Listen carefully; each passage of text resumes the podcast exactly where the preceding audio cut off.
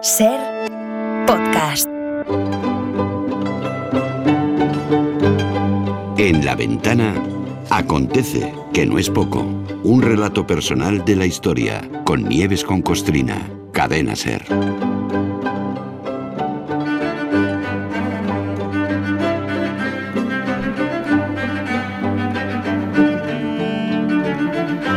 Pues un día como hoy en este espacio, en este acontece que no es poco, eh, yo creo que el tema no podía ser otro. Nieves con Costrina, buenas tardes. Hola, buenas tardes, Rafa, ver, ¿cómo estás? Por lo menos yo creo que el tema no podía dejar de estar conectado con la llegada de Colón a América, hoy 12 de octubre, ¿no? Fíjate, Nieves, digo, digo llegada, no sé cómo lo verás tú, yo para no meterme en jardines, ¿no? Porque Sí. esto de Hace, hace- hago hace bien, bien, ¿no? hace bien, hace bien. Descubrimiento, claro, pues puede ser descubrimiento si lo miramos desde nuestro lado, ¿no? Desde el lado europeo. Es verdad que aquello para nosotros sí fue un descubrimiento, pero es verdad también que ya había mucha, mucha cultura y muchas civilizaciones allí que ya tenían de sobra descubierto aquello, ¿no? Claro, claro que sí. Es como si viene alguien a España y dice, hemos descubierto España, y lo perdone, nosotros ya estábamos aquí. Para ti sí, ¿no? Claro. Para ti sí, sí. Bueno. No digo que también es cierto que el acontecido de hoy lo podríamos titular eh, Mucho te quiero perrito, pero de comer poquito. Claro, Si porque eh, nos vas a hablar, yo creo que más que de la llegada, digo de llegada de, de Colón, de, de- nos vas a hablar del que llegó. De, Claro. de Colón y de su otra cara, de esa menos conocida, porque más allá de la gloria del primer viaje a América, el héroe acabó maltratado y casi humillado por los mismos que le aplaudían al principio, ¿no? Somos, somos mucho, de, somos mucho de, de eso, ¿no? Por eso te decía, tiraba yo de ese refrán que decían las abuelas, de sí, sí, Sí, mucho sí, te quiero perrito, voy a comer poquito. Y es verdad, he tirado por ahí porque va a ser en realidad una especie de mix y Sí. mix hi- hispano, ¿no? Eh, ya que hoy es el cacareado Día de la Hispanidad, Sí, ya sí, que es el día que celebrando este mismo descubrimiento, ¿eh? Sí, ¿Eh? sí, Miguel de Unamuno, porque esta, esto fue otra efeméride de- tre- tremenda además, Miguel de Unamuno fue cuando plantó cara a- en la Universidad de Salamanca en 1936 Sí. y, y el, el día que los franquistas descubrieron que ese señor muy de derechas no iba a servir a los intereses fascistas y que bueno, que ya ha quedado demostrado que lo asesinaron dos meses y medio después. Y oye, ya que hoy en Zaragoza andan también celebrando el cuento de una señora que se teletransportó de, de Palestina, mira tú, Palestina, desde Palestina al Ebro con un pilar debajo del brazo, con una columna, que eso es un pilar, la Virgen del Pilar, la Virgen de la Columna, ¿no?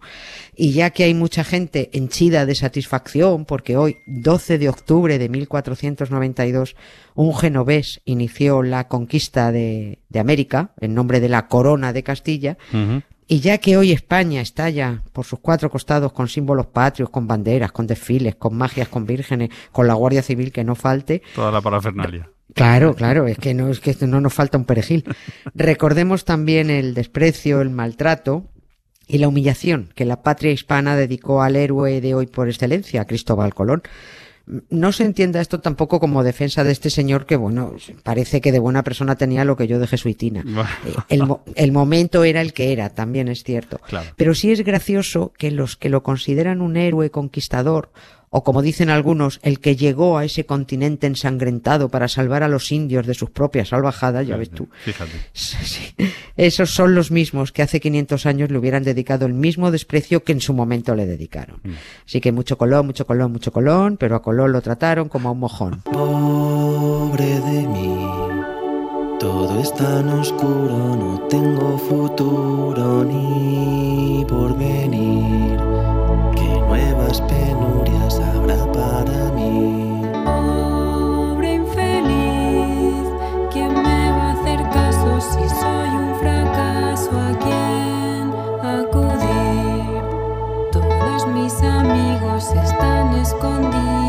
soul.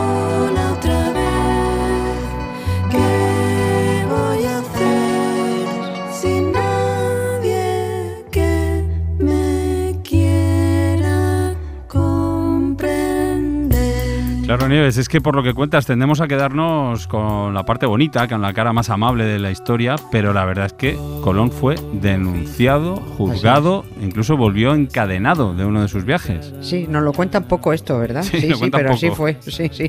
Con Colón pasa como con los héroes del 2 de mayo, que yo tengo mi particular inquina ahí.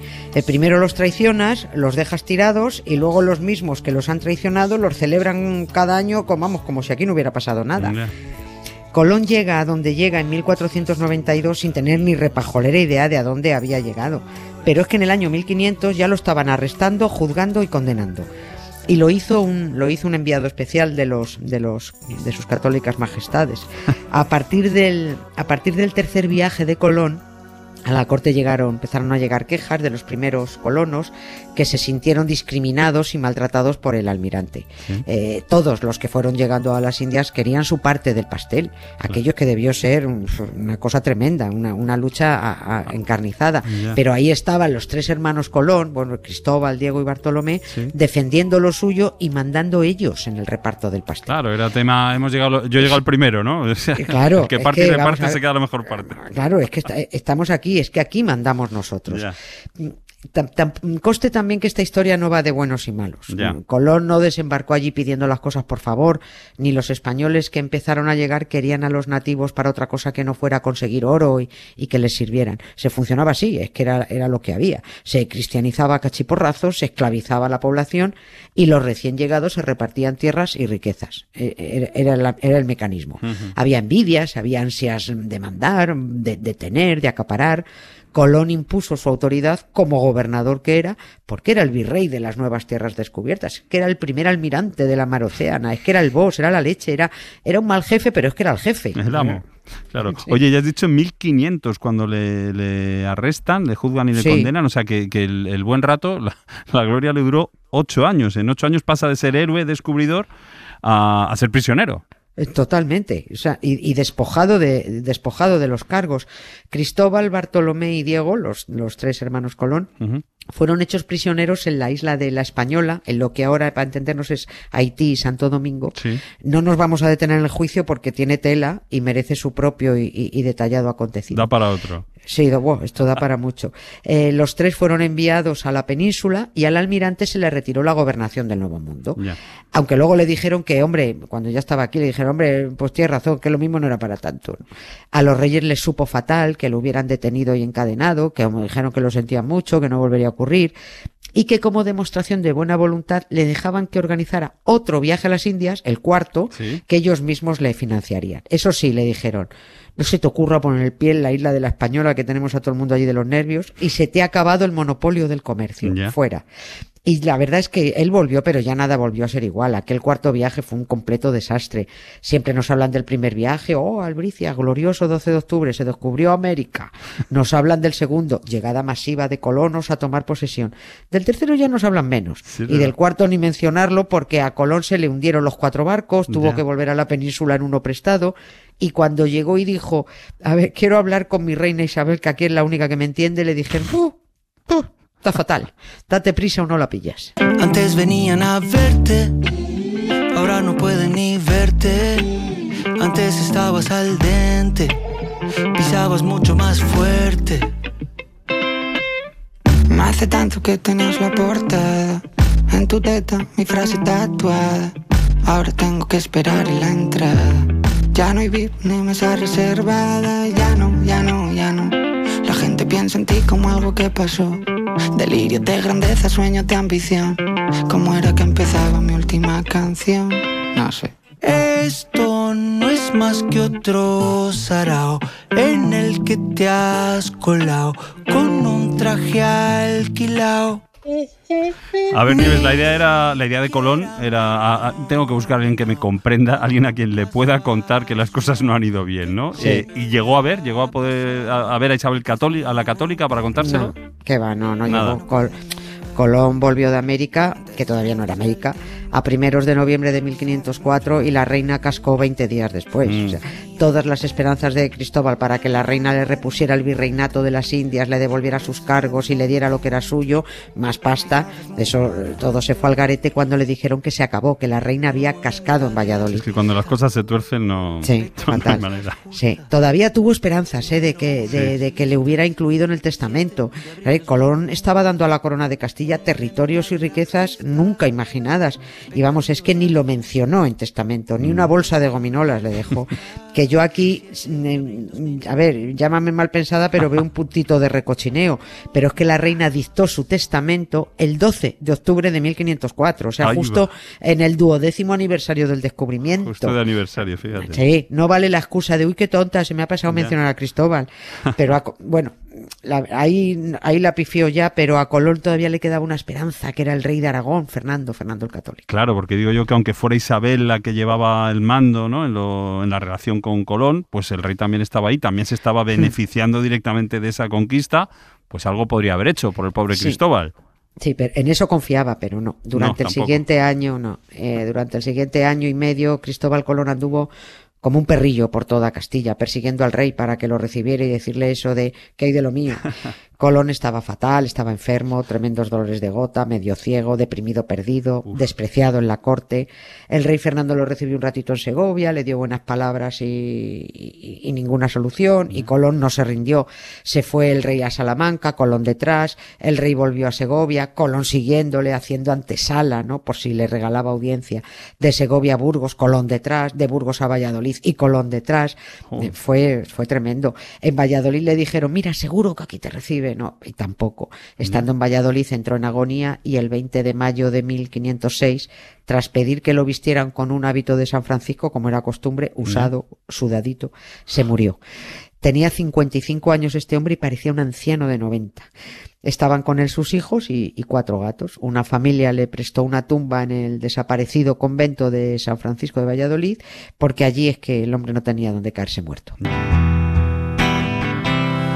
Busco un lugar en esta ciudad donde esconderme de la corriente que me lleva. Río de lava que todo lo arrasa. Flota en el tedio, oscuro viaje hacia el infierno. Pues no sabía yo este recorrido que había hecho Colón en sus últimos años persiguiendo ahí al rey para acabar luego como acabó. Y cuando muere nadie le presta atención a Cristóbal Colón, a su muerte. Nadie, nadie, ni Dios, nadie, nadie. Si pasó desapercibida la muerte de Cristóbal Colón, que hasta la crónica oficial de, Vallol- de Valladolid omitió su nombre en el registro diario de las defunciones de gente importante que se recogían, marqués de tal o de tal, nada. Solo semanas después de la muerte, un documento oficial declaraba muy escuetamente que había fallecido él, almirante Colón. Como Ya es está. la historia, ¿eh? Sí, sí, sí. La vida siguió para Colón, el descubridor, ni un recuerdo, ni un homenaje, nada. Tam- Tampoco es que fuera costumbre ir haciendo estas cosas, pero hombre, un poquillo más, sí. Tres años estuvo enterrado en Valladolid hasta que los hijos se lo pudieron llevar cerca de ellos a Sevilla, a la espera del permiso real para poderlo trasladar a donde él pidió ser enterrado, a la isla de la Española, a Santo Domingo. Sí, volver de Casi- alguna manera, ¿no? Claro, sí, e- e- era su no quería ya estar aquí, él quería volver a, a- a- a- a la tierra que, que- de la que se enamoró cuando llegó, ¿no? Casi 30 años hubo que esperar el permiso para trasladarlo. Fue, ese fue el quinto viaje de Colón, esta vez con los pies por delante. Lo enterraron allí, se olvidaron de él, se les despistó en las obras. Cuando España perdió la isla, alguien dijo, hombre, nos deberíamos llevar a este con nosotros, ¿no? Que es el que descubrió América. vale, sí, pero llegó uno y dijo, ¿de dónde lo hemos puesto? Dice, mira, mira ahí abajo, dice, pues parece que es este, seguro, seguro, seguro, seguro no. Pero bueno, se lo llevaron a Cuba. Y como Cuba también se perdió, pues hay que llevarse a Colón. Pues venga, otra vez para Sevilla con él. Al final viajó, viajó tanto de muerto como de vivo, casi. Sí, totalmente. Eh, si es que es verdad que nos trajimos al auténtico, porque en Santo Domingo dicen que no. Que nos trajimos, a, nos trajimos a otro, que el auténtico lo tienen ellos.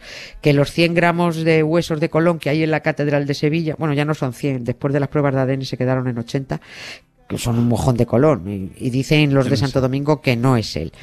Y volvemos al principio, que sí, que hoy hace 531 años que Colón llegó a América, pero si repasamos su vida eh, y su muerte hasta finales del siglo XIX, que fue cuando le dedicaron el primer monumento en Barcelona, no es que se le hiciera mucho caso. Parece que le han hecho más caso allí que aquí. Mm. En Estados Unidos hay 14 ciudades que se llaman Columbia, otras 8 que se llaman Columbus, y universidades y productoras de cine y transbordadores especiales, especiales, especiales y espaciales, eh, que se llaman Columbia. Exacto, sí, sí, Sí. sí. Washington DC, DC, es distrito de Columbia. Colombia, se llama Colombia por Colón. Y y en España hay un detergente que se llama Colón, también es verdad. Y es cierto que hoy, 12 de octubre, sacamos al ejército a la calle, yo no sé muy bien por qué. Donde a solas pasen las horas y tenga sentido. Nieves, pues disfruta lo que queda de este día de Colón y la semana que viene más. Un beso, Rafa, Venga, un un gusto. beso. Gracias. Entra en mis sueños porque hace tiempo que me he perdido. Para no perderte ningún episodio, síguenos en la aplicación o la web de la SER, Podium Podcast o tu plataforma de audio favorita.